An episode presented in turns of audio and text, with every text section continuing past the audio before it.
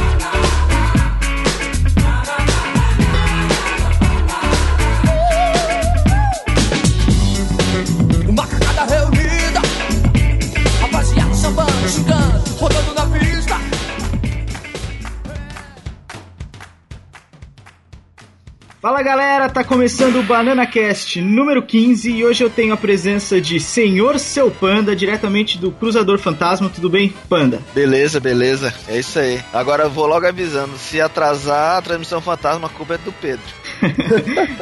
Falando nisso, tá aqui o Pedrão. Pedrão, como é que você tá hoje? Eu tô Já faz bem. duas semanas que você não aparece aqui, porra. Duas semanas, mas é porque eu estou muito atarefado, eu sou um cara... Eu não sou vagabundo, ao, ao contrário de todo mundo que lê o Supernova, entendeu? Eu não sou vagabundo. Então eu tava ocupado, mas estou de volta aí pra discutir um tema muito polêmico, hein, mamilo? E, e também tá aqui o meu querido irmão Leco. Como é que você tá, cara? É, eu também, eu também, todo mundo, tá tudo bem? Tá tudo bem. Eu, eu não disse quem eu era, mas enfim. Quem é você? Eu sou o Edão.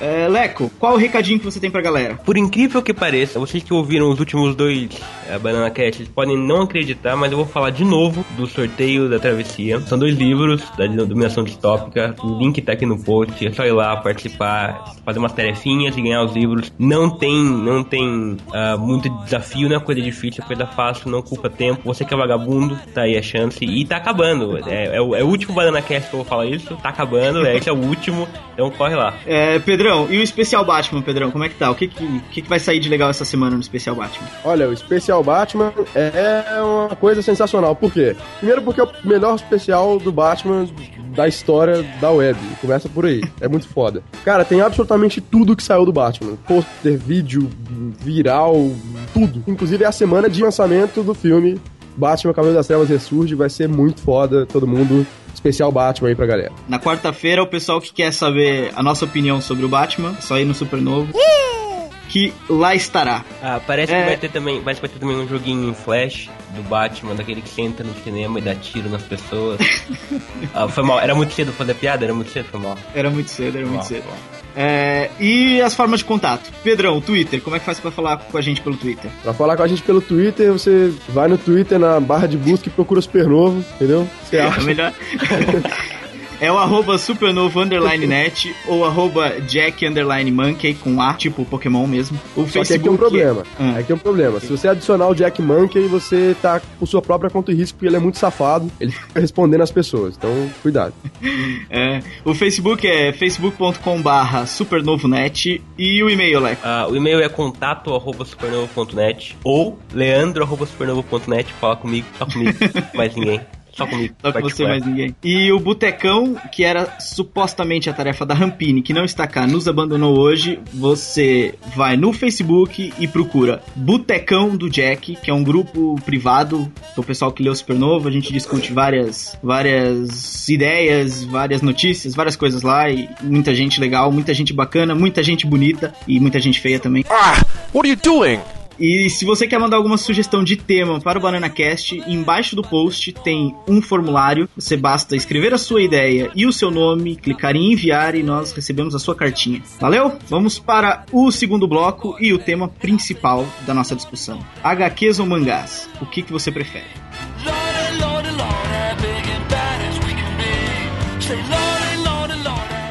Bom, para começar a discussão, o que é uma HQ e o que é um mangá? Ah, Co- Quer dizer, o que é não, o que é eu sei. Como é que a gente vai aqui usar ela na discussão? Pro, pro podcast, pra outra discussão, a gente vai considerar os cómics, as HQs ah, norte-americanas. Só ali que saem nos Estados Unidos, a gente vai meio que ignorar por hoje ah, material europeu, material brasileiro. A gente vai focar ali, porque, ali- porque é, aquela parte da DC, Marvel, IDW, Image são, a- são a- os produtos mais famosos. Dark São- Horse, não esquece Dark Horse. Dark Horse, desculpa, Dark Horse. A gente vai Vertigo. quê? A gente vai falar o quê? É... Ah, mas a, a Vertigo tá na DC, entendeu? Eu tô. Ah, se eu falar da, da Vertigo, vai falar da Icon também. Aí vai, eu, aí eu, vai eu- o que entra aqui porque é, é, essa parte o mercado americano é mais o símbolo das comics na nossa discussão contra os mangás contra aqui no caso é um contra o outro na, na discussão não que a gente tá contra o mangá mas enfim é o, é o símbolo de um lado da discussão o outro é o mangá Senhor Fala seu assim. panda, o que é um mangá? Porra, vocês são foda, né? Me convido pra um negócio e vocês eu fale primeiro. Não, mas beleza. Mangá, pra quem não, não, não conhece, por favor, se mate. São os quadrinhos fomentados na, no Oriente, né? No Japão, praticamente. Na verdade, o mangá é do Japão, né? Quadrinho estilo japonês, que tem uma narrativa completamente diferente. Eles têm um tipo de enredo completamente diferente. Tem quadrinhos que são baseados em esporte, em assuntos relacionados para homens de negócio. Praticamente o, ma- o mangá no Japão, ele tem o seu nicho, né? Tem os tem os as shonen que é pros pro jovem, tem eh, os quadrinhos voltados pro os homens de negócio, pras mulheres, para as meninas. Tem até mangá pra, pra bebê, que é engraçado isso. Quer dizer, qual- pra qualquer nicho o mangá atinge. E eles têm um diferencial do, do oriental porque ele, além do enredo ser diferente, as onomatopeias, elas fazem parte do quadrinho, né? Elas, elas enriquecem a informação visual. Por exemplo, tem som de, de cachoeira caindo, o, o ideograma do, do som, a onomatopeia, a onomatopeia ela vem no sentido da, da cachoeira, ou então se é o vento, ele vem no meio do vento, fazendo seguindo o sentido no movimento do vento, quer dizer, o, o- ele tem um conteúdo todo, todo gerado para ele mesmo, né?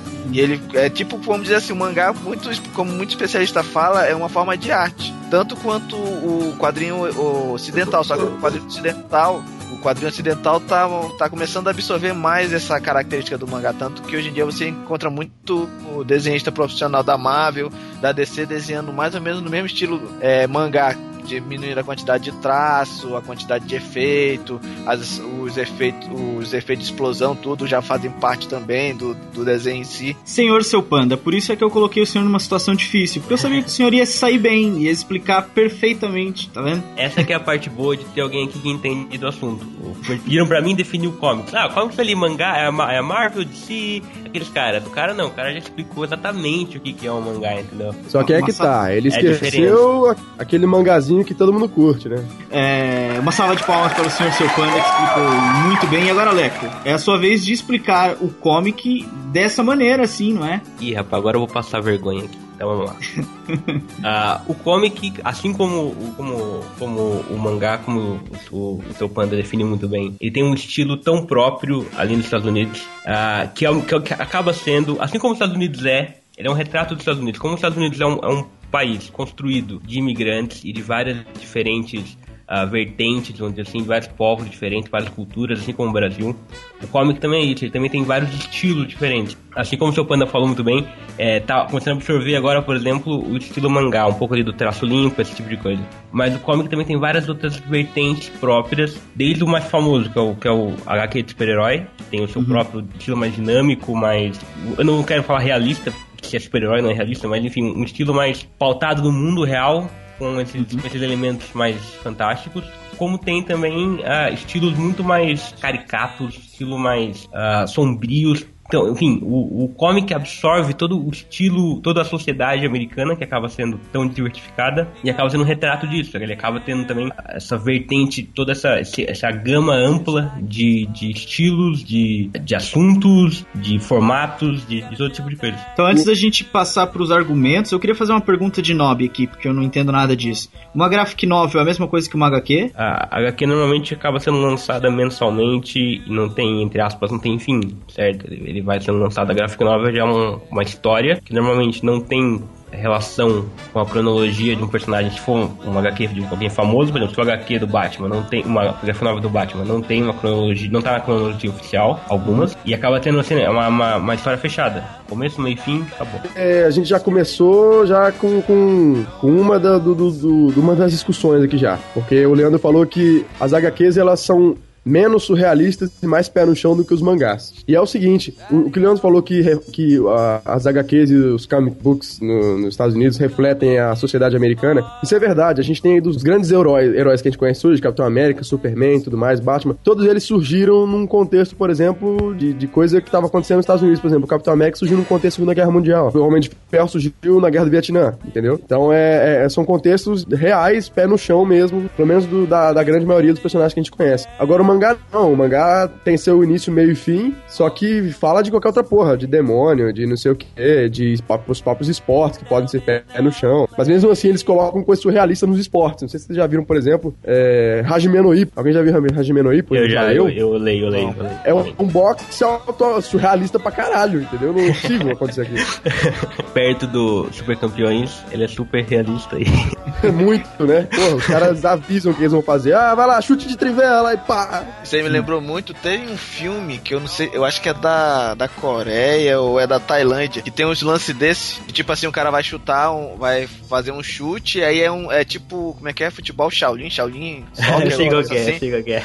que o cara dá um chute, aí o cara para, segura a bola com a mão, a bola fica girando, como se tivesse uma energia nela, e o cara começa a despedaçar a roupa, que nem mangá, ou então o cara chuta, vai fazer um, um lançamento, aí lança, só que a bola sobe, vai embora, e os caras ficam olhando quando volta, ela volta comendo o chão. um cruza pro outro, o cara vai dar de cabeça, por exemplo, vai, pula em cima do outro, faz lance de Kung Fu, tá rodando, Isso. chuta de, de bicicleta dando cambalhota e tal. É maneiro, tipo. Bom, é, o que o Pedro falou é engraçado que teve um cara.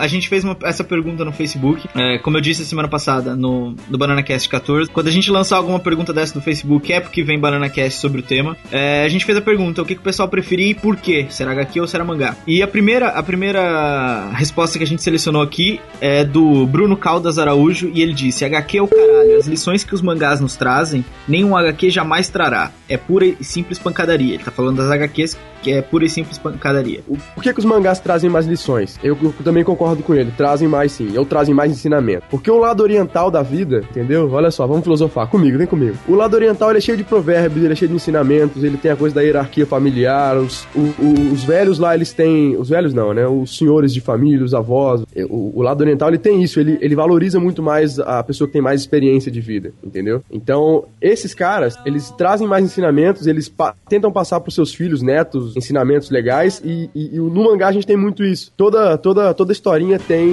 o seu porquê, a sua moralzinha ali atrás e tal. E o, o lado oriental tem isso, provérbios e, enfim, ensinamentos dos mais velhos, essa valorização do senhor, esse tipo de coisa. O HQ não tem lá, HQ já não tem, HQ é a ação pura e simples pra mim, entendeu? A não ser, a não ser que a gente esteja falando de Alan Moore, Eu discordo um pouco porque a gente tá falando da HQ mais como um gênero, não só do que um- uma vertente. Então, ou seja, no caso, acaba entrando Alan Moore e outro tipo de coisa. Só que eu gosto de usar exemplo. Né? Quem ouve na cast sabe que eu só, só uso exemplo o tempo todo. Eu vou usar aqui dois exemplos ah, famosos. Um do Dragon Ball Z, que é o Goku, sempre que ele, que ele enfrenta alguém e, e apanha, ele acaba ficando mais forte. Seria uma, uma, uma mensagem, é uma, uma, uma lição que você, quanto mais você sofre, você acaba é, passando sobre dificuldades e tal. Só que as HQs também tem um pouco disso. Ah, vou usar o, tema, o, o lema mais famoso das HQs, com grandes poderes vem grandes responsabilidades. Ou seja, a diferença é em como essas lições são, são mostradas.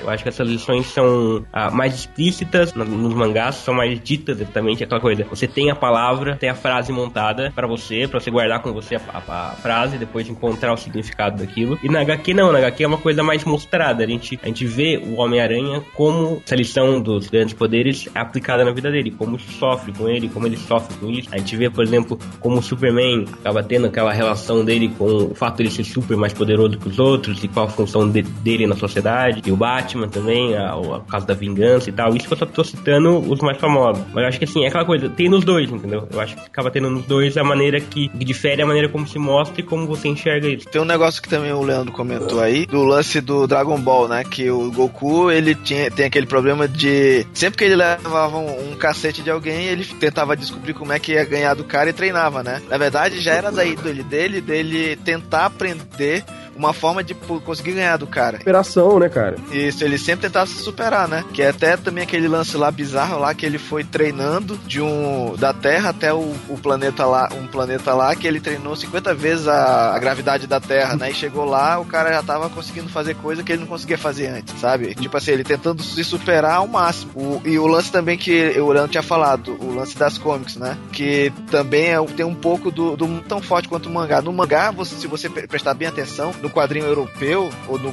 no- na comics, você, você torce pela, pelo herói quando vai de uma edição pra outra, quando botam ele já numa sinuca de bico que ele não vai se safar, você torce por ele. Mas no mangá você torce com mais força porque você começa a seguir a- a- aquela, a- aquela estrada do, do herói, entendeu? A trilha do herói. Você percebe que o personagem tá tentando quebrar os limites dele, você fica torcendo pra que ele, que ele vá adiante. Uma coisa que é diferente do, do mangá pro comics é porque no comics, raramente o personagem principal ele morre, né? Agora no mangá não, se você for ver o personagem principal, o ápice do herói é quando ele morre. Na maioria das vezes, no final do mangá ou no final do anime, o personagem principal às vezes morre pra poder ele ele ele ele representar melhor o prêmio do herói, entendeu? Que é ser realmente um herói. Fry do Dragon Quest, ele morre no final, entendeu? No, no anime não chegou nem a passar, mas no mangá, quando eu folhei que eu vi que, que antigamente eu assinava Shonen Jump, quando eu vi aquilo ali que eu li, cara, deu vontade de chorar, porque o cara ele deu sangue nas 20 edições que eu tava acompanhando e no final ele morre, ele cede a vida dele pra, pra poder manter os amigos, os amigos a salvo, isso que é foda. Esse é mais um exemplo como o mangá gosta, de como esse lado oriental gosta de colocar essas metáforas de superação, entendeu? Porque, porra, aproveitar que a gente tá no Dragon Ball, quantas vezes o Goku morreu e deu a volta por cima, sacou? Vou- O Goku morreu 15 vezes, caralho. Não, mas o Goku é overpower, né? Porque ele morre na série principal e quando vem os OVA e as séries curtinhas, ele aparece pelo menos o anjo, né? Sim, E, e são essas as paradas que, que percebem muito mais na- no mangá do que no comic. E a gente sabe também que o mangá, ele tem uma coisa mais intimista do que as HQs. As HQs são muito mais universais. Eu acho que pra você ler um mangá, você tem que se identificar com o personagem. E o mangá, por exemplo, a gente tem exemplos aí muito claros. Por exemplo, o, o próprio Dragon Ball, quando começa lá no início, Dragon Ballzão mesmo, não é o Z. Ele começa apresentando o Goku, dizendo que ele mora sozinho e tudo mais. Você conhece um pouco mais do personagem. E na HQ, geralmente, é, eu não sei, mas eu sinto que é um pouco mais universal, não é tão intimista como, como os mangás, assim. Não sei vocês, o que vocês acham? Na, na- na verdade, no comics, o que eu vejo é que eles vão apresentar o personagem, eles fazem muito rápido. Tanto que, se você for pegar o exemplo do Homem-Aranha, quando ele foi mostrado, com quatro páginas ele já, tá, ele já, ele já foi apresentado, sabe? Coisa rápida. E no mangá, não. No mangá, você- é como o exemplo do, do, do Goku. Você, na primeira edição, vocês vê que ele, ele morava com um velhinho lá, o velhinho morreu, aí ele foi caiu no mundo, né? Aí você fica acompanhando a trajetória dele, você fica se identificando. Tanto que a, a, a saga do Dragon Ball antes da fase Z é a melhor, é a melhor cara. Todo mundo quer, quer porque quer é- é- é esse mangá. Tanto que a Panini voltou aí e relançou agora novamente. Exatamente, a Panini tá de Entendeu? parabéns. Você é um cara que sempre fala isso, né, cara? Que a Panini só faz merda, mas dessa vez ela tá mandando bem, tá voltando com Dragon Ball no Brasil aí. Sim, é. A Panini tem horas que faz muita cagada, mas tem hora que ela faz a coisa certa, entendeu? Tanto que eles estão relançando Fábulas, que é um, é um quadrinho maravilhoso, que o- quem até me mostrou foi o Cleverson, que ele falou que a- foi relançado, só que os quatro primeiros números eles não estavam, não tavam, não tinham lançado. A Panini já começou a relançar agora os quatro números e vão relançar todo o restante tudo pra quem não pegou, pegar novamente. Quer dizer, é um planejamento a longo prazo pra poder eles fortalecerem mais o mercado de comic aqui no Brasil. E agora eles estão olhando pro lado do mangá. E se eles mostrarem que no mercado de mangá eles conseguirem fazer o que fazem no, no, de comics, cara, a gente vai ter muito mais coisa aqui. Muito mais coisa. Ô, ô, Panda, foi bom você ter puxado esse assunto. Cara, a gente foi bom ter falado pelo seguinte: eu não sei, eu não tenho informações, mas eu quero que vocês me ajudem. O mercado brasileiro, ele tá mais aquecido com mangá ou HQ? Quem, o que, que o pessoal mais curte, entendeu? O que que, o que que entra mais aqui? Deve entrar mais HQ, óbvio. Mas é porque mangá vem muita pouca coisa. A Panini tá começando a investir muito mais em mangá agora. Mas é, a Conrad tinha muito mangá aqui. Eu não sei se vocês liam. é, a Conrad tinha Samurai X, tinha Dragon Ball, tinha não sei o quê. Foi a primeira é que tá trouxe. mercado. É, foi a primeira que trouxe, foi a pioneira. Então, o que, que a galera mais pega aqui no Brasil? É mangá ou é HQ? O que, que o pessoal mais se identifica? O que vocês acham? Olha, ah, eu, não, eu não vou falar com dados, porque eu não tenho esses dados, mas eu acho que acaba sendo as HQs. Por quê? Porque acabam sendo mais famosos em relação à proximidade que, que o Brasil tem com os Estados Unidos. Por exemplo, todo mundo sabe quem é o Homem-Aranha, todo mundo sabe quem que é o, ah, o Superman, o Batman, o Homem de Ferro. Então acaba que a presença deles nas bancas acabam sendo um atrativo para as pessoas irem comprar. Por exemplo, agora, os novos 52 estão vendendo muito. Tanto é que a revista do Batman já vai ter segunda tiragem aqui no Brasil, coisa que é comum nos Estados Unidos, vai ter aqui no Brasil nova tiragem. É, já ó, o mangá não, o mangá vo- você precisa saber quem é aquele mangá. O conhecimento público em geral, a galera toda sabe quem é o Dragon Ball, o Samurai X, o Naruto, esses caras não sabem quem que é, os mais desconhecidos que também estão chegando. Mas tá chegando muita coisa de mangá também. Não tá chegando conhecido, não tá ficando famoso, não tá ficando caindo assim na- no, no grande público, mas tá chegando. A JBC tá trazendo muita coisa de mangá e a Panini também tá começando a investir com muita força nisso. Ô, ô, ô Leco, eu acho que, é, você tá falando, eu acho que muito do que a gente lê hoje, ou já leu, é, a gente tem, a gente teve, a gente foi a última geração que teve influência forte da TV, isso é fato. E os desenhos que a gente assistia, eu não me lembro de outro, eu posso estar errado, mas o único de desenho, o único desenho que a gente via americano que podia ter influenciado era a série do Homem-Aranha. O resto a gente só via anime, cara. Eu não sei, eu não sei se você via desenho do Superman ou do, do Homem de Ferro, não sei se nem se tinha essa porra. Eu só tinha o, Homem-Aranha, mas a gente via Cavaleiro, a gente via Dragon Ball, a gente via o Hakusho, entendeu? A gente tinha muito mais influência anime do que de anime pra mangá do que desenho animado, animated series pra, pra, pra HQ, cara. Não sei. Po- Pois é, mas é que, como come, é, é que a gente pegou aquele boom do ani- o segundo boom do anime no Brasil. O primeiro, no, no meu caso, você que é mais novo, pegou o segundo, mas então, pegou o boom do anime no Brasil. Então, todas as emissoras apostavam no anime. Todas as emissoras traziam qualquer, qualquer anime que fazia sucesso no- lá no Japão, o pessoal já, Estados Unidos já trazia pra cá. Agora não, agora você vê, que anime passa na televisão? É, vou dar um exemplo, né? Eu tenho 38 anos. Vocês não lembram, mas antigamente passava aqueles desenhos do Capitão América. Eu acho que vocês nem viram, mas se vocês forem no YouTube digitar Capitão América, Eu vi 60, alguma esse negócio, que era aquele desenho, tipo, só mexia a boca e às vezes só mexia o braço e aparecia o quadro. Parece praticamente eles pegavam, recortavam o quadrinho e faziam o acetato lá pra fazer a animação. Eu peguei os desenhos do Hulk, do Thor, do Homem de Ferro, do Capitão América nessa fase. Aí começou a aparecer desenho do Hulk da Hanna-Barbera, começou a aparecer desenho do Homem-Aranha da Hanna-Barbera, aquele Homem-Aranha Flama e o Homem, o Homem de Gelo dos X-Men. Peguei o início da fase quando começou a passar Macross, Robotech, aí começaram a, a enxertar um pouco mais de cultura, de anime na, na TV. Peguei também a fase que começou a, a passar Dragon Ball, que era um, um desenho que cri- criava muita expectativa, porque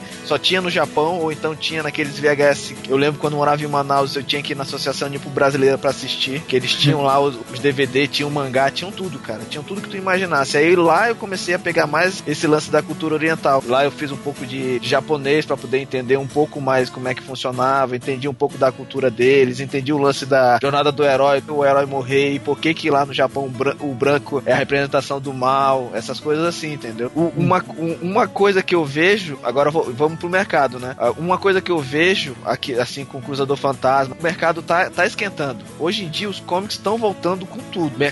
Não é só o comics, eu digo assim, eu não digo só o americano, porque o, o ele também pode ser considerado porque o estilo americano ele pega o estilo europeu como base, se vocês não percebem. Ele pega o estilo europeu também como base, só que ele não segue o estilo de narrativa do europeu. Porque se você pega um text pra ler, a narrativa dele é muito pesada. Quer dizer, é quase um filme que você tem na mão. No comics não, no comics ele tem que ser rápido, sucinto, em poucas páginas tentar explicar. Ou então em 4, 5 edições ele, ele amarrar todo um arco. O que eu vejo é que o mercado tá, tá bombando, sabe? O, man- o mercado de mangá teve um alto bem. um- teve os seus altos assim na década de 90, quando começou Dragon Ball, Rurouni Kenshin, aí teve Evangelion, teve aquele, aquele Clamp bombou também. Quando bombou no Japão, o pessoal trouxe todo, a maioria do material dele todo pra cá. Quer dizer, teve o seu alto nessa, né, nessa, nessa década aí. Um pouco aí, até uns 2000, 2002, 2003, teve, foi dando uma esfriada e os cómics começaram a subir de novo. Tanto que os cómics, se vocês forem perceber, cresceu tanto que agora nos Estados Unidos existe a versão do quadrinho com uma capa e com a capa alternativa. Vocês já perceberam isso? Vocês já, viram? Mais Já- do que uma capa alternativa até. Sim, Eles mais do que uma até capa três, alternativa. Mas, quatro. tipo assim, não é uma edição, tipo assim, 5 mil cópias dessa capa, 5 mil cópias dessa outra capa, 5 mil cópias dessa outra aqui, não. É tipo assim, 5 mil cópias dessa daqui, mil cópias dessa daqui, 500 cópias dessa daqui. Quer dizer, eles estão transformando um lance que era colecionar quadrinho em um lance de colecionismo, de colecionador mesmo, pra pegar e tentar revender pra ganhar dinheiro com isso. Claro, Entendeu? claro. Mas E- aí, aí agora, agora me surge uma pergunta. Será que, como o Pedro falou, a nossa geração, de quem tem aí 20 anos, 18 anos, foi muito influenciada pela TV e na época passava muita coisa japonesa. E agora a nova geração, que talvez esteja consumindo mais HQs, será que não está sendo influenciada pelo cinema e pela internet? Porque existem Certeza, muito- certeza. muitos sites desse conteúdo e que não existe tanta coisa sobre mangás e animes e etc. Será que isso pesa na balança ou não? Ô, Edão, você tocou no assunto público, eu queria chegar aí agora. Falou de mercado, mas a gente tem que ver qual comunidade, qual que é a mais forte, a que, a que lê HQ aqui no Brasil ou a que lê mangá. Porque você falou de, de influência, eu acho que hoje, no Brasil, é, a molecada, o Matheus, Matheus, estagiário nosso aí, escreve com a gente no Supernovo, ele é, ele é um, ele é um caso. Ele é alimentado hoje, eu, eu duvido que ele veja TV, entendeu? O que ele tem de informação hoje, ele busca, ele busca na internet. Eu sei que ele vai muito ao cinema, ele- e o que ele vê no cinema hoje são, são heróis, entendeu? A gente tem aí de cinco anos pra cá, filme de herói todo ano, até dois, no máximo, três, entendeu? Não, Muito filme de cinco herói. anos, cinco anos não. É, até pode ir até mais longe, 10 anos, porque o primeiro filme foi o Homem-Aranha em 2002 e desde então todo ano tem um filme de Não, o, super-herói. prime- o primeiro Não. foi o, o X-Men em 2000 e de lá pra cá tem todo ano. Ah, então Não, aí, na verdade, o primeiro de herói foi o. Foi o Batman, né? Da década de 80. Foi o primeiro. De dois em dois anos vinha um filme. Isso aí a gente tá falando o seguinte: tá falando de filme que foi pra telona, que a gente paga, paga o din paga, compra pipoca, senta, come, assiste e fala, pô, que filme foda, vai embora fica sonhando com os personagens. Só que também os filmes que vão pra, pra, pra Home Edition tem muito herói, tem muito herói legal. Tem o que? Tem Justiceiro que foi pra Home Edition, mesmo sendo com o Dolph Lundgren, que foi uma bosta, mas pelo menos a gente viu que o mercado tava começando a olhar para as comics de outra forma. Tinha tem personagens também que eram muito desconhecidos, mas que eram de editoras, tipo o Darkman da DC Comics. Se você não Uhum. lembra aquele cara que andava com a cara enfaixada e que toda vez que ele ficava puto ficava mais forte. Sim, ro- rolou esse, esse movimento de, de, de reconhecimento mesmo de que são bons personagens. Mas, Juiz Dredd fez o instalou em 95, exato. Instalou não, em eu digo, vai, 95. vai rolar o, o remake, Reboot né? agora, remake. Só que o reboot é, é- o reboot é baseado realmente no, no universo do Juiz Dredd, né? O negócio vai ser tenso. É, vai ser bem- massa, eu tô afim de ver, tô afim de ver. É, Quem já viu disse que, disse que é bom. A gente tá falando de público, porque a gente, a gente tem que olhar os movimentos no Brasil pra sacar o que, que a galera mais curte. É, a gente tem, por exemplo, é, movimentos de quadrinhos aí que rolaram, por exemplo, esse ano que o, o Supernova esteve lá, é a SPCom, por exemplo, que tem um público legal, o Matheus falou que, pô, tem uma galera legal lá e tudo mais. Só que a gente tem, por exemplo, o Anime Friends, que é um evento absurdamente grande em São Paulo, que dura, sei lá, uma semana, e que é o maior da América Latina. Entendeu? Sim. Que é uma comunidade otaku absurda que todo mundo ali lê mangá, entendeu? É que é engraçado, Pedro, porque, por exemplo, é, quando eu morava em Manaus, eu, quando eu via, eu vi falar da primeira, da primeira vez do Anime Friends, não, não era tudo isso, cara. E hoje, quando eu vejo, que eu lembro, putz, quando eu tinha. Quando eu tinha 23 anos, os caras tinham Anime Friends. E não era tudo isso, e agora você vai ver é um negócio muito grande. Muito grande mesmo. É, tá muito grande. Mas aí é que tu tocou na palavra, na palavra perfeita. É uma comunidade. O pessoal que curtia isso na década de 90 criou ali uma comunidade mesmo, uma, um público unido, uma amizade entre eles que faz isso pra eles acontecerem. Mas se a gente for analisar o mercado sem, sem fazer distinção, atualmente eu acho que o pessoal que curte mangá tá sendo esmagado pelo pessoal que curte HQ. Até porque o fenômeno da HQ é mundial é, via internet, que é uma coisa acessada por todo mundo em tempo real no mundo inteiro. E na, na época deles, 1990, 95, sei lá, não existia esse fenômeno. Por isso é que talvez esse contrapeso é, pen- penda pro lado das HQs, e não pro lado dos mangás. Mas é, é, essa coisa de deles não deles não ter um senso de comunidade muito forte, porque não tem uns eventos tão grandes como Anime Friends, por exemplo. Não, não, Não, não, como não, tem a Comic Con. não, a Comic Con no Brasil, cara. Ah, você tá falando do público. Ah, sim, sim, no Brasil não tem nada porque é uma coisa recente, exato. No Brasil não tem, não tem nada assim tão grande porque não, não é uma- um, um movimento recente, não é uma coisa que, que. Quer dizer, é um movimento recente, não é uma coisa que tá acontecendo há muito tempo, é uma coisa que. Que tá acontecendo agora, dois, três, cinco anos pra trás, não muito mais que isso. Sim, e justamente por não ter esse, essa, esse grande senso de comunidade, deles não querer se reunir tanto pra falar de HQ, por exemplo, a não ser se alguém tenha é, conhecimento disso aí em alguma cidade no Brasil, mas Isso quer dizer, por exemplo, pode levar a crer que o, o cara que lê HQ tem muito mais gente, mas são pessoas mais casuais, entendeu? São pessoas que vão ler uma graphic novel, vai comprar um Watchmen ali, não sei o que, pá, e não vai. E os que acompanham não fazem, não fazem tanto barulho, entendeu? Eles acompanham, compram uma outra revistinha, até não compram outro mês, aí depois vai ler, depois baixa, não sei o que. Isso até, isso até abre aqui uma, uma oportunidade pra gente citar um outro comentário no Facebook. É, eu não sei quem foi o autor do comentário, mas ele disse que ninguém aguenta mais os mesmos personagens das HQs. Por isso ele prefere mangá. Isso pode ser também um influenciante disso que você falou, Pedro, do pessoal que curte as HQs não querer se reunir pra falar sobre aquilo.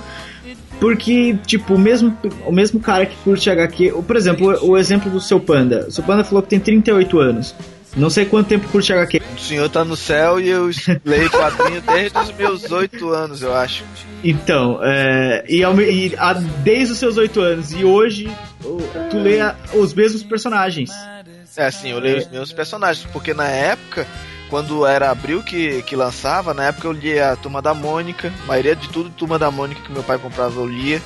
Eu, eu, eu lia não, com 8 anos eu não tava lendo, pô, mas eu já tava folheando e já, tá, já começava a minha coleção, né? Só que quando eu comecei a ler quadrinhos na, na- com a editora Abril mesmo, quando já tava já tava conseguindo ler e entender mais ou menos, naquela época os personagens eram eram, eram feitos em mix, né? Você só tinha aqueles personagens. E às vezes eles tentavam colocar outros personagens pra fazer é, para apresentar eles pro Pro, pro leitor de quadrinho hoje, hoje praticamente você encontra nos mix todos os heróis da Marvel, todos os heróis da DC estão lá.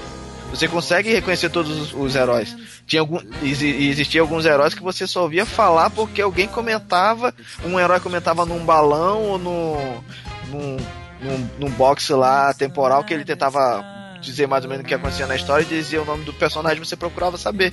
E naquela época não tinha internet, quer dizer, você só imaginava.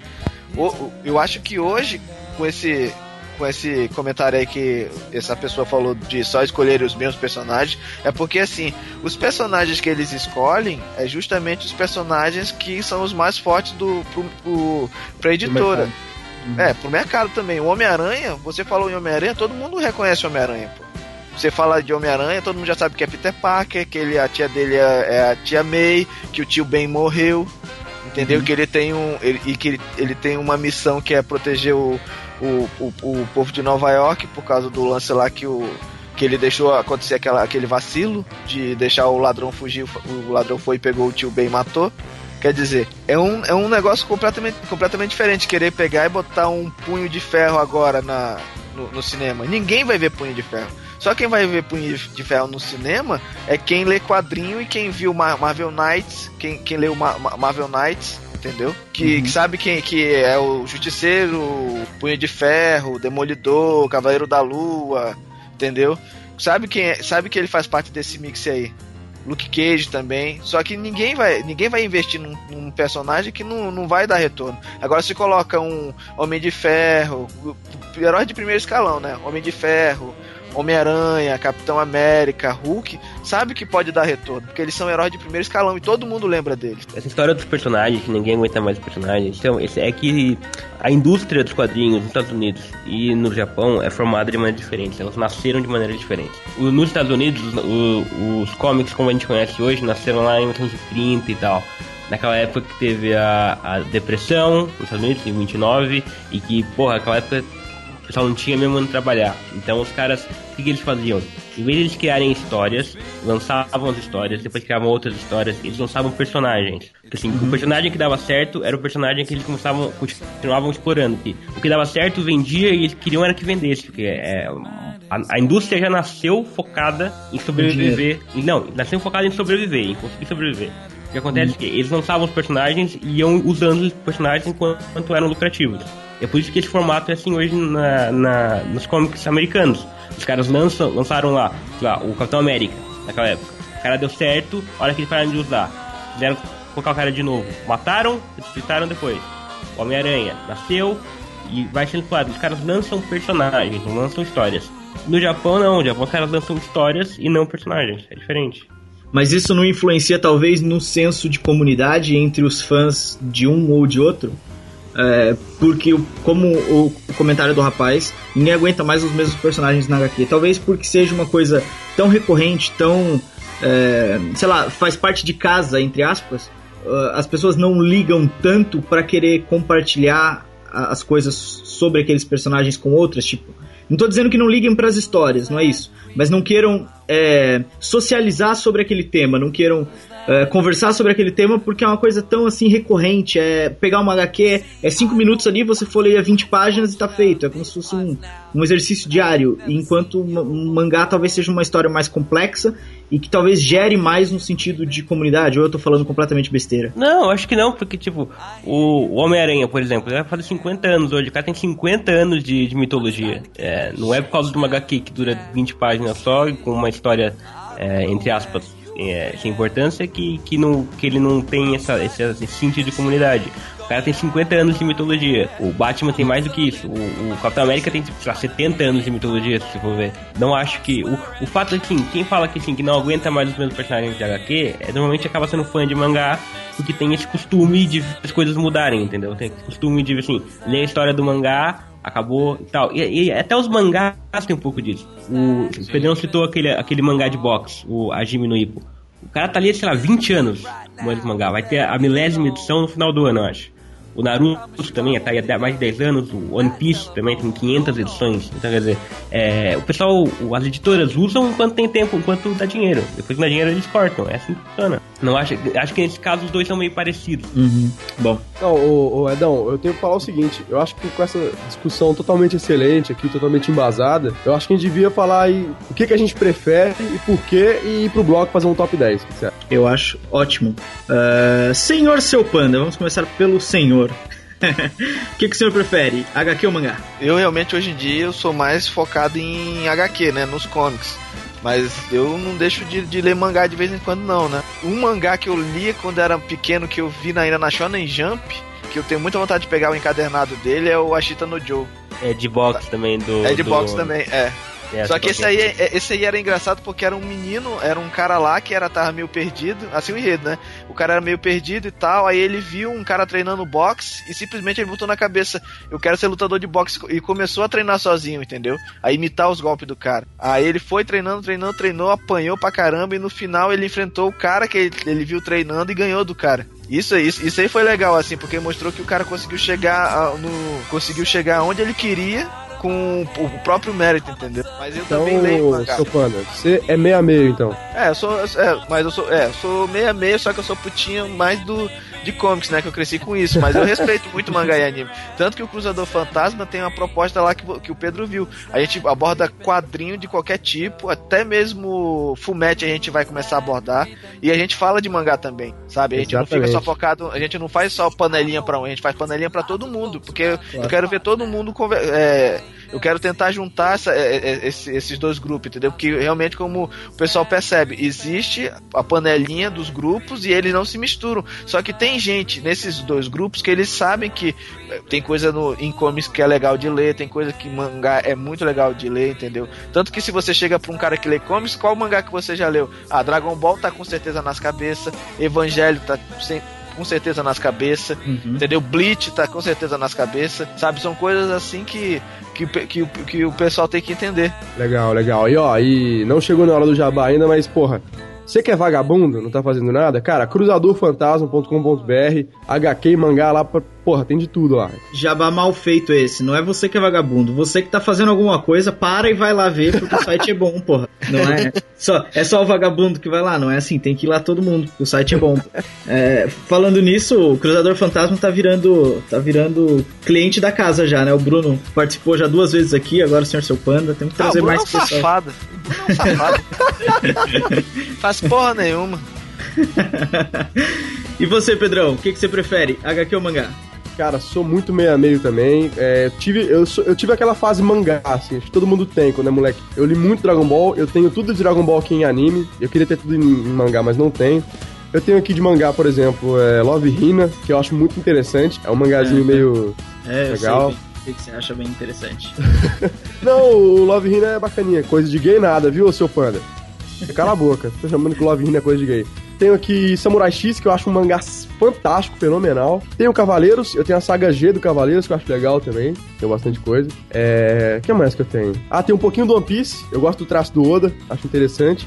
Não tenho tudo, tem uma outra coisa assim, que eu acho mais interessante que eu tive evento pra comprar e tal. Mas e HQ eu acompanho, né, cara? Então eu sou muito meio a meio. Eu tive a minha fase mangá. Quando eu quero, dou uma passadinha lá na estante, leio, eu acho muito legal. É, sei lá, é meio a meio. Eu gosto dos dois. Eu botar um mangá, um HQ pra ler, eu leio sem problema nenhum. É, Eu gosto das boas HQs e dos bons mangás. Tô falando de brincadeira, mas não é de brincadeira. Eu sou irmão do Leco mesmo. E a gente leu muito, tudo junto. As- todas as coisas que a gente leu junto. Eu também fico nessa, mais ou menos um pouco de cada. Apesar de hoje em dia eu não ser muito fã da leitura, não sou um cara que para pra ler quadrinhos, nem pra ler mangá. É, comecei a minha carreira desenhando mangá. Hoje eu sou designer, mas comecei desenhando mangá. O Leco sabe disso. Comecei desenhando histórias em quadrinho mangá. Então, acho que pela infância é, tive mais experiência com mangá. Mas hoje em dia eu até prefiro quadrinhos, gosto mais do, do traço dos quadrinhos. Mas enfim, vamos então para o próximo bloco, gente. Alguém quer falar mais alguma coisa? Não, tá tudo certo. Vamos fazer um top 10 maroto no segundo bloco.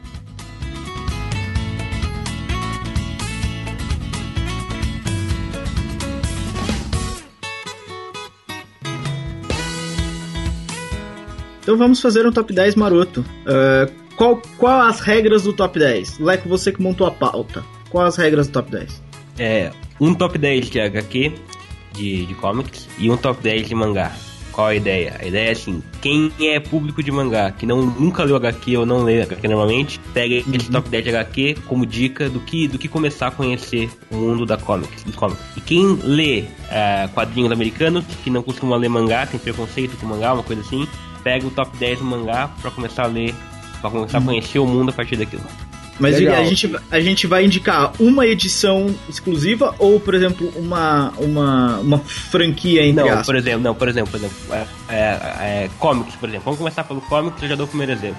A gente indica um arco, ou uma, uma graphic Ah. novel, uma coisa assim. Por exemplo, eu vou começar com o, a, a era do X-Men dos anos 80, escrito pelo Paramount e tal.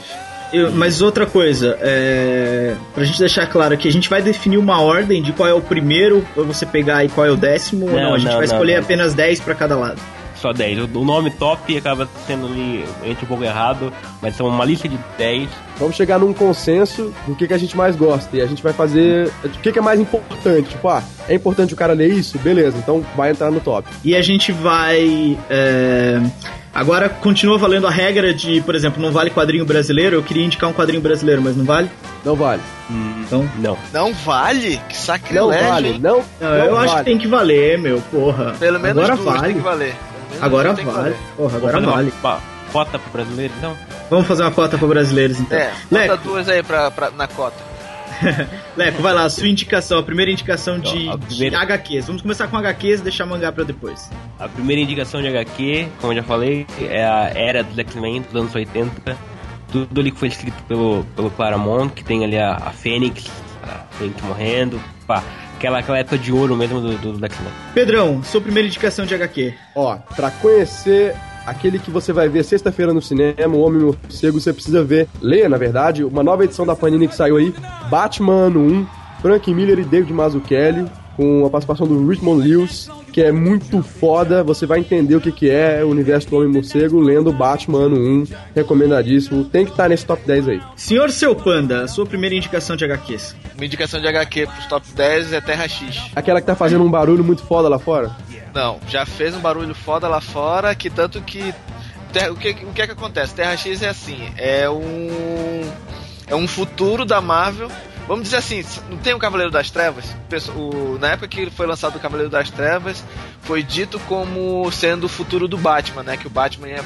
Estavam dizendo que o Batman ia chegar, pegar o super-homem e dar uma bicuda na cara dele, entendeu? Só que agora, hoje em dia, você vai ver aquele futuro do Cavaleiro das Trevas não é o que condiz. Esse da Terra X é quase a mesma coisa, só que não é só um personagem, ele pega todos os personagens da Marvel, dão uma. dão uma. colocam, vamos dizer assim, 40, 50 anos pra cada um no futuro e eles mostram como é que eles estão. como é que estão nessa época, entendeu? Bom, eu vou indicar uma brasileira, como eu tinha pedido aqui, mesmo delivery do Rafael Grampar. Uma HQ Nossa, eu queria ter foda. comprado esse negócio.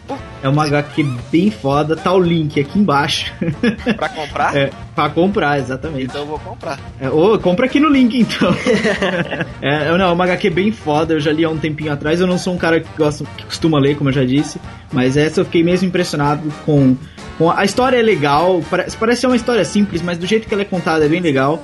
A diagramação é boa, o traço é foda. O Rafael Grampar já desenhou Wolverine, isso já diz tudo. E é ficar aí a minha, a minha dica. Leco, mais uma. Vamos ver então aqui, pra, pra começar, pra galera co- começar a conhecer, né? Então, olha, melhor, nada melhor pra começar a, co- a conhecer do que começar do zero. No caso, eu vou pegar aqui o reboot da DC. Você quer começar a conhecer? Pega os novos 52. Tem crítica, tem crítica.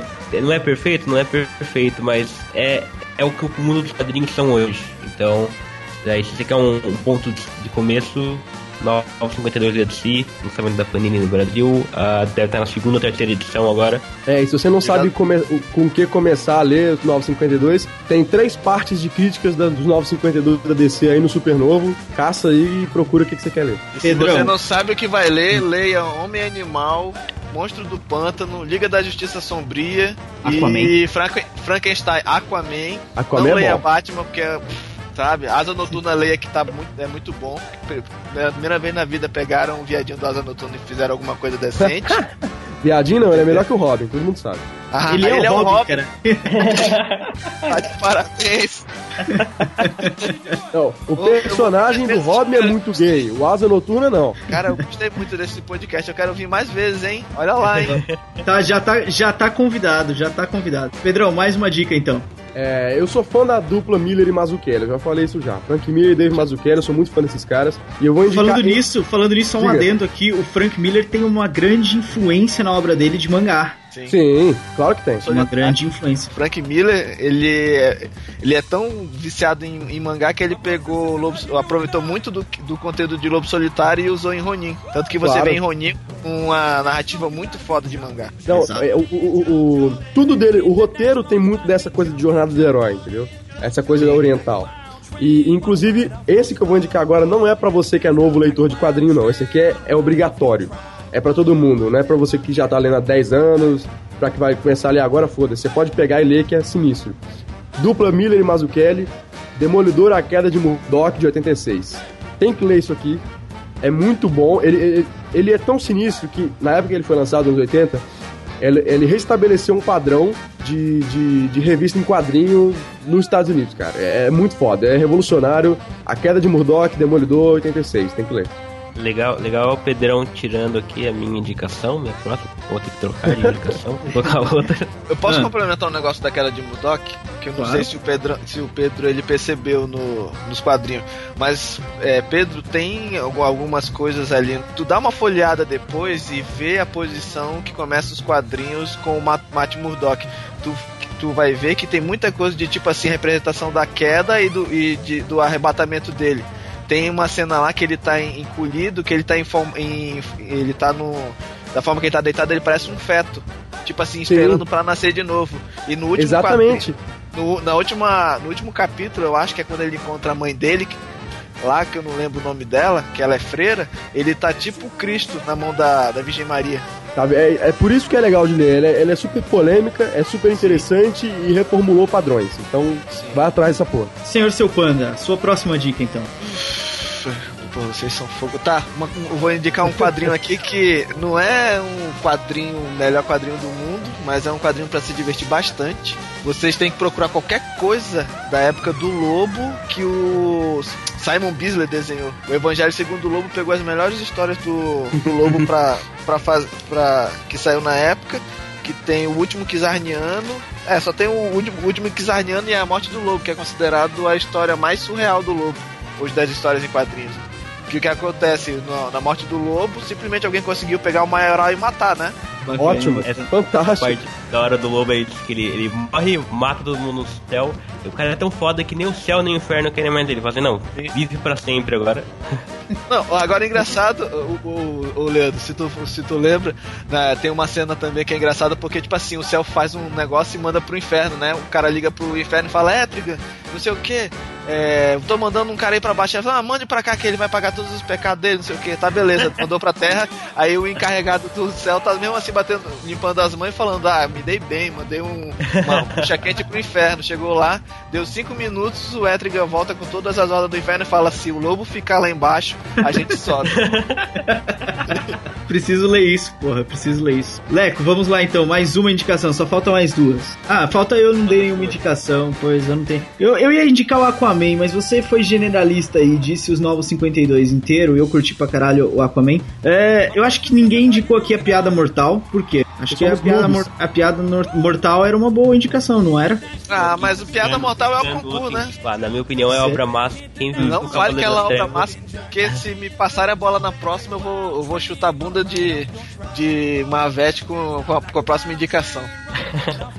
Eu acho que quem viu o Cavaleiro das Trevas do filme, do o Heath Ledger como Coringa e tal, do Nolan, a, a alma da, da- do filme acaba sendo ali a, inspirada na HQ, no, no Batman Piada Mortal. Então é mais ou menos uma ligação muito forte as duas, então acaba sendo uma ótima indicação da Eu acho que não, a indicação não é só minha, porque você leu também. Vamos passar a bola pros outros dois então. Porque você que me indicou essa, então fica como sua indicação. Pedrão, vai lá mais uma. Não, vou passar pro, pro mestre aí, porque ele falou que vai chutar a bunda de não sei quem, eu quero ver isso aí. Então, chu- então chute bunda, senhor seu panda. Indique a, a- a sua última de hoje. A minha última aqui, porra, eu- agora eu não vou mais falar da, do quadrinho nacional que eu tenho aqui. Tá, um quadrinho que eu acho foda que é de pra chutar bundas, que é. Eu, eu acho que é bem mais denso do que a piada mortal, é o Batman Asilo Arca. O Batman Asilo Arca é bem, é bem pesado porque tem o. Tem, é, tem o dedo do Dave McKean, né? Na, na história. E o que acontece? Mostra o Batman entrando no Asilo Arca, num bando de maluco do cacete o Coringa recebendo ele malucão. E, tanto que o, o Leandro falou que o, Ba- o Coringa do, do filme do Batman lembra muito do, da Piada Mortal, mas pra mim, sem brincadeira, toda vez que eu vejo o Coringa do, desse filme, me lembra do Coringa do Batman Zilo Arca dando um pula pirata no Batman. Porque aquilo sim é coisa de maluco. Tanto que no. É sério, no Asilo o Batman chega, o Coringa fala, ah, bem-vindo, não sei o que. Aí vai falar com o Batman, aí o Batman fala, ah, Coringa, não tenho. Ele dá um corte feio no Coringa, o Coringa simplesmente pega, aperta a bunda dele, dá um pula pirata e fala, ah, relaxa essa bundinha aí, amor. Aí ele já fica, pô, não sei o que, tira essa mão de mim e começa a putaria daí, entendeu? O Coringa no Asilo Arca, ele é muito louco, cara, muito pirado. E o traço, do, e o, e o traço da, da história também é muito louco. Então, o Homem Morcego é sempre uma boa, uma boa pedida, Leco. Sim. Ah, pra fechar então, já que já tem nove, falta a última. Ah, eu não queria. É, a, gente, a gente citou um pouco de, de vários estilos. A gente citou arco, citou graphic novel, citou coisa nacional, citou uma época, citou a novidade. Eu queria citar então aqui aquela que é considerada a maior obra de quadrinhos, Watchmen, do Alan Moore.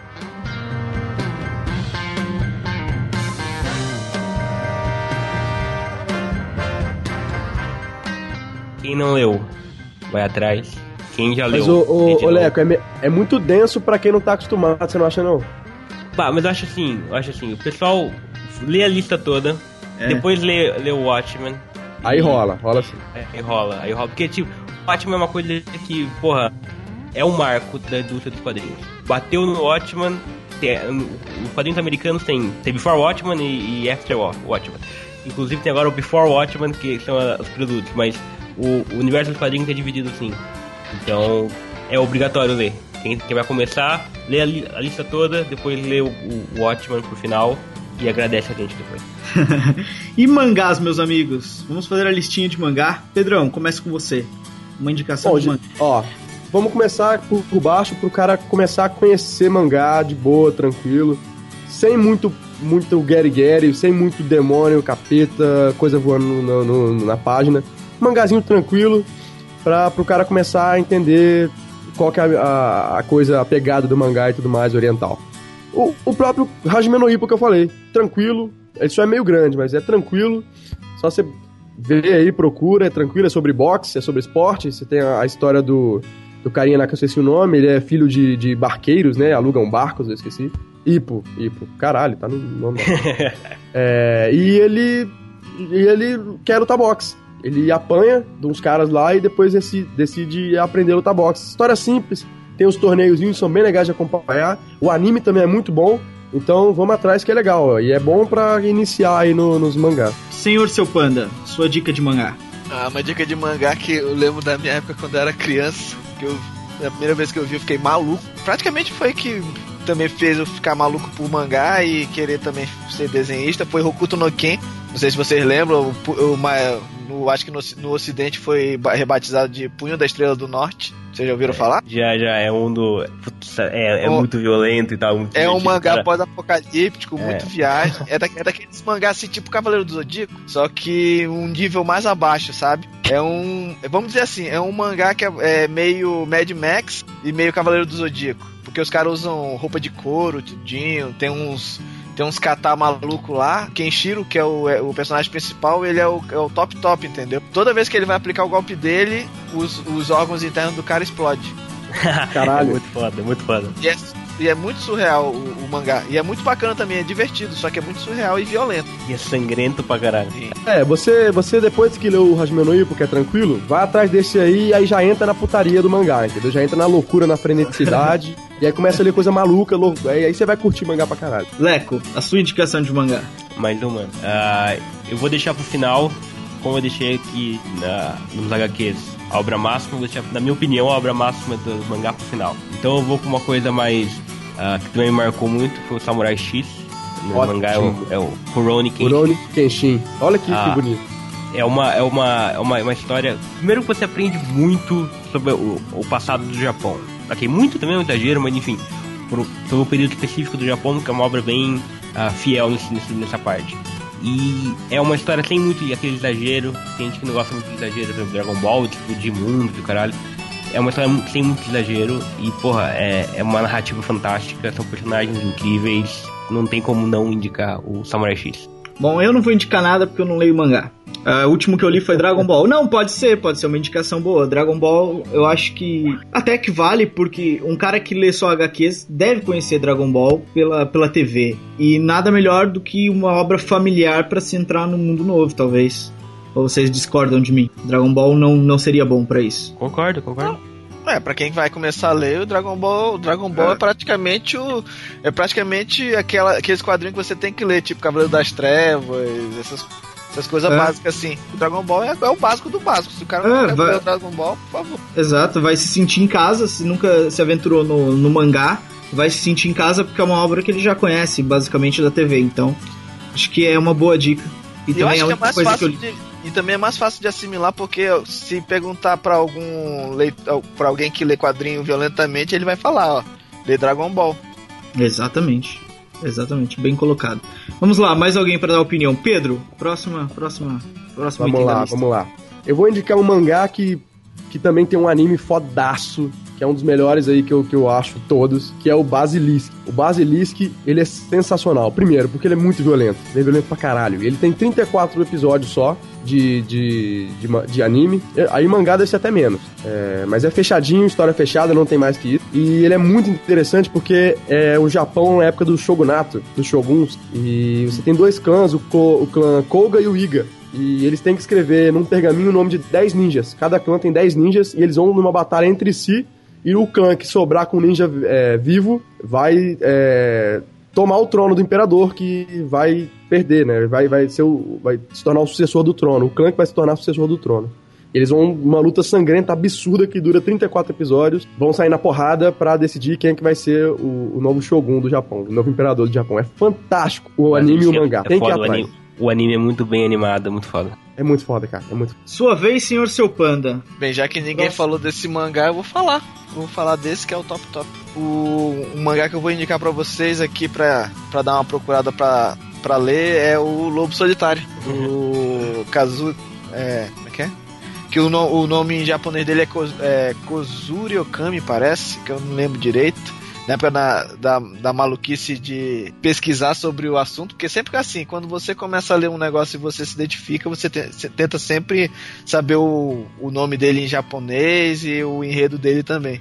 Que tem roteiro do Ka, Kazu Koike também, que tem dedo dentro do Craig Freeman, que é outro mangá maravilhoso. Que aí, no caso do Lobo Solitário, é, é o mangá que conta a história do, Kozuri assassino- Okami, não é isso o nome dele? Não, Kozuri Akami é o nome do personagem Ogami, Ogami Ito, não é É isso? Itogami, é, Itogami, Itogami. que é o, era o assassino do rei, né? Do imperador.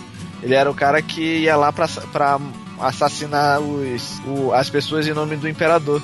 Só que ele foi traído, né? E nisso aí ele foi pro, pra estrada do meio fumado e tentou é, uma, aqui tentar vingança contra as pessoas que traíram ele. Um mangá de adulto. Só que a, a arte dele não é essa arte que você tá acostumado a ver no mangá tradicional. É um negócio mais rebuscado, sabe? É só usado só usado aqueles fudê, aqueles pincel pra caligrafia japonesa, é, é bem denso o negócio. Mas a história em si é muito boa. É, mas é bom, é bom pra todo mundo conhecer todo tipo de, de mangá, não é? Até os, os mais densos com arte diferenciada, porque eu acho que quem gosta de HQ ou mangá só pela arte é um otário, tipo eu, assim. Eu só gosto pela, pela arte. Se a arte é bonita, eu gosto. Se não é, não, é- não gosto. Leco, mais uma indicação. Eu vou indicar um que não é de super-herói, não, não é de combate, não é de porrada, não é de sangue, nada disso. Eu ia indicar o Death Note, mas como é famoso, tem anime, tem filme, tem tudo, vem por outro meio. Vou indicar o Liar Game. O que, que é? É, um, é uma competição onde ganha o melhor mentiroso. O cara que pegar mais dinheiro da outra pessoa. E tem vários estágios, vários planos, várias brincadeiras, ah, enfim. Tem vários, várias dinâmicas entre os competidores e quem e no fim quem ficar com mais dinheiro ganha. O problema do Liar Game é o cara que escreve o mangá ele é muito irregular. Então, por exemplo, agora tá parado o mangá, nesse momento tá parado e não sabe quando é que ele volta. Mas já tem quase 200 edições, então dá pra tempo de, de, de, ficar, de ler tudo até o, a próxima edição sair. Então, estamos em quantos números no top? Pedrão, acho que é a sua vez. Indique mais um. É, vou indicar um que me corrija se eu estiver errado, mas é, é, ele tem uma, ele é muito parecido, por exemplo, com One Piece. E eu acho que ele tem os traços do Oda, não tenho certeza. Que é o Fairy Tail. Alguém lê Fairy Tail? Não, eu já ouvi falar, já ouvi falar, mas nunca vi. É um mangá novo que tá saindo, já tem o anime. E é bem interessante. Tem uma coisa de, de magias e tal, é bem interessante. E tem o, o, o- o traço inteiro do Oda do One Piece, cara. Se você gosta do traço do Oda, bem caricato, assim, engraçado, é Fairy Tail todinho, vale a pena. Acho que dá pra entrar aí, é bem, é bem leve também, dá pra todo mundo ler. Quantos já temos? Eu acho que, senhor seu panda, finalize a nossa lista, por favor. Nossa, mas vocês estão querendo mesmo me fuder, né? Me dá um, pelo menos um beijinho. Pera aí. Deixa eu Não, não, o, do- o do Sr. Panda, o do Sr. Panda é o 9, depois do Sr. 10 ainda. Tá. Então, não, vai lá então, senhor seu panda. Cara, eu vou indicar um mangá que eu li só dois números, mas um, um amigo meu ele lê e ele lê e ele tá lendo também o, o, o que tá saindo nas, nas shonen lá no Japão, que é Bakuman. Já ouviu falar? Que é um mangá que conta a história de um cara que tenta ser um mangaka. Pra quem não sabe, mangaka é o cara que desenha os mangá. Isso, isso. Aí, aí simplesmente o mangá ele mostra o como funciona o mercado de pra, dos desenhistas no, no, no Japão, né? Ele e um amigo dele produzem um mangá e eles ficam produzindo esse mangá e, e no mangá do Bakuman fica mostrando como é que eles trabalham. É até interessante assim, porque tu fica vendo e fica torcendo pelo cara. É aquele mesmo efeito que a maioria dos animes faz, que é faz, apresenta o personagem, a gente vê e fica se identificando e fica torcendo. É quase como se fosse uma novela, né? E, e o Bakuman acabou faz pouco tempo, Sim. uns dias atrás, teve a última edição lançada. Quem quer saber o final, eu não vou contar o final. Eu lia, quando eu era, quando eu era mais moleque, eu lia um que era uma história mais ou menos assim, sobre um rapaz que queria ser desenhista, mas agora não vou lembrar o nome de jeito nenhum. Mas faz tempo, foi, sei lá, 2000, 2001. É, Leco, a última. Fecha a nossa lista. A, a o mangá que eu mais gostei de ler na minha vida, o que eu considero hoje o melhor, o senhor, seu senhor, seu panda vai ficar bravo comigo, mas é Battle Royale. Quem viu, quem viu o Jogos Vorazes há pouco tempo atrás vai reconhecer essa- pouco da semelhança. Battle Royale é o quê? É uma molecada de uma sala da escola, do- de uma turma, do, do- acho que, é, se não me engano, é do equivalente ao primeiro colegial hoje, no Brasil. Os caras são é, lo- colocados numa, numa, numa ilha e ele tem que se matar. Sai um. Só que, diferente de Jogos Vorazes, por exemplo, os caras não querem saber se, se, se vai sair um ou não. Pra quem organiza, ah, pode sair nenhum. Seja, podem morrer todo mundo se eles quiserem. Ah, então é o que? A molecada querendo sobreviver ali, entendeu? É, aprendendo a, a se unir ou a se, a- a se afastar, enfim, todos esses temas um pouco. O mangá virou um filme. Na verdade, ele é baseado num livro, depois virou um filme, e o filme é, inspirou Tarantino a fazer Kill Bill. O, o filme inspirou o Tarantino a fazer Kill Bill, então uma coisa que inspira o Tarantino a fazer uma obra como Kill Bill já vale a pena conhecer. O Sr. Seu Panda disse que o mangá é uma bosta. É uma bosta, Sr. Seu Panda? Ah, eu li, mas não- não passou aquela, aquela vontade de continuar lendo, não. Bom, é, o nosso papo chegou ao fim. Queria primeiro agradecer ao Sr. Seu Panda por estar aqui com a gente, proporcionar o papo legal, é, com toda a sua sabedoria. Sr. Seu Panda, o jabá, tá na hora. Então tá, né, o Jabá. É, vocês podem me encontrar, eu e o Bruno. Bruno não, né? O Zubin Rosca lá no. Zumbi Rosca, é isso aí. É, Ó, o Zumbi Rosca olha, lá. olha, no- olha só, campanha na internet pra mudar o nome do Bruno pra Zumbi Rosca. Todo mundo. Pra quem quiser entender por que Zumbi Rosca, tem que ouvir o último Descon Descontrole Podcast, que lá ele explica por que chamavam ele de Rosquinha. Então, se você quer ouvir, tá aqui embaixo o link. É, desse Vai aí é Panda. Descontrole pode. Agora, o, se vocês querem ouvir eu, o Bruno, o Pablo Lopes, Felipe, Rafael Neri, a Kel Bonassoli falando sobre comics, assuntos relacionados a isso, visitem lá o www.cruzador Fantasma e escute a transmissão Fantasma, que é um podcast quinzenal que, por sinal, o Pedro conseguiu me atrapalhar na edição da próxima, que vai sair agora dia 20 e dia 26. Mas dia 26 sai, eu, eu podcast por mim não atrasa. Escutem lá que a gente sempre fica abordando assuntos relacionados a quadrinhos. E é isso aí, eu agradeço o convite para esse podcast aqui e é isso aí. Qualquer podcast que fale mal do Asa Noturna, eu sou sempre, eu quero sempre participar. Ó. E que fique claro que lá no Cruzador Fantasma, na transmissão Fantasma, tem o Fantasminha, que é um show à parte muito interessante. Vocês Ah, acompanharam o sim. Fantasma. Pois é, nasceu do nada. No meio de uma gravação ele apareceu, esse desgraçado. Já tá, já tá convidado pra voltar, Sr. Seu Panda. É, e o resto do pessoal, obrigado aí, Pedrão, Leco. Pra achar o Supernovo no Twitter, arroba supernova underline net, é, facebook.com barra supernovonet, contato arroba supernovo.net, sua sugestão de tema aqui embaixo, só escrever o seu nome e a sugestão e enviar. E eu acho que é só, não é, galera? That's it. Eu acho que é That's só. it. Obrigado, seu Panda. Obrigado, Pedrão. Obrigado, Edão. E hoje não tem frase da Rampini. Hoje não tem frase da Rampini, a Rampini nos abandonou. Foi aniversário da Rampini ontem, então fica os parabéns pra Fica Rampini. os como música parabéns. Sobe a música da Xuxa aí. Valeu. Valeu, até mais. Falou, galera. tchau. Falou, ê, zumbi rosca, ê!